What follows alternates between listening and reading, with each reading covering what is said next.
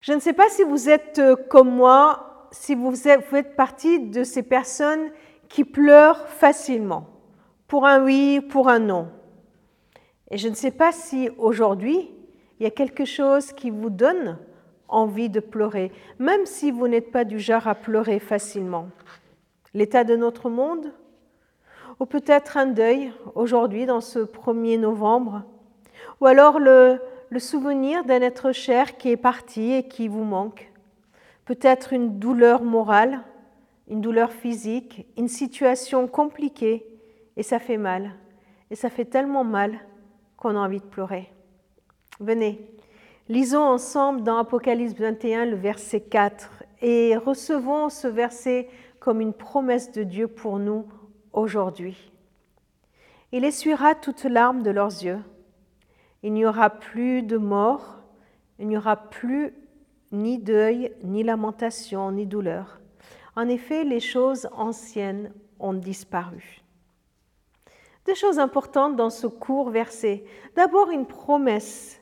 Deuil, lamentation, douleur disparaîtront. Ce sont des choses anciennes que nous vivons aujourd'hui mais qui un jour ne seront plus. Il y aura un jour où il n'y aura plus de deuil, il y aura un jour où il n'y aura plus de lamentation, il n'y aura plus de mal, il n'y aura plus de souffrance.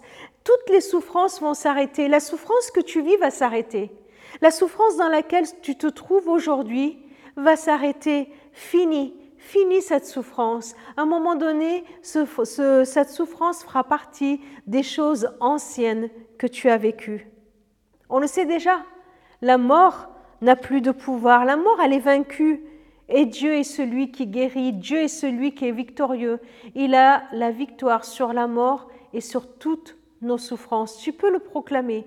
Tu peux proclamer sur la situation que tu vis, la situation de souffrance que tu vis, que Dieu est victorieux. Christ a emporté la victoire à la croix pour toi et pour moi. Deuxième chose importante dans ce texte et qui m'impressionne vraiment et qui m'émeut, profondément, quand il est dit que c'est lui, c'est Jésus qui va venir et qui va essuyer toute larme de nos yeux. Je trouve que c'est un encouragement extraordinaire. Tout d'abord, cela veut dire que Jésus n'est pas insensible à tes larmes. Il voit, il voit chacune de nos larmes. Il n'est pas insensible, il n'est pas indifférent. Il voit les larmes que tu verses, il voit les larmes que nous versons chaque jour. Et que fait-il quand il voit ces larmes?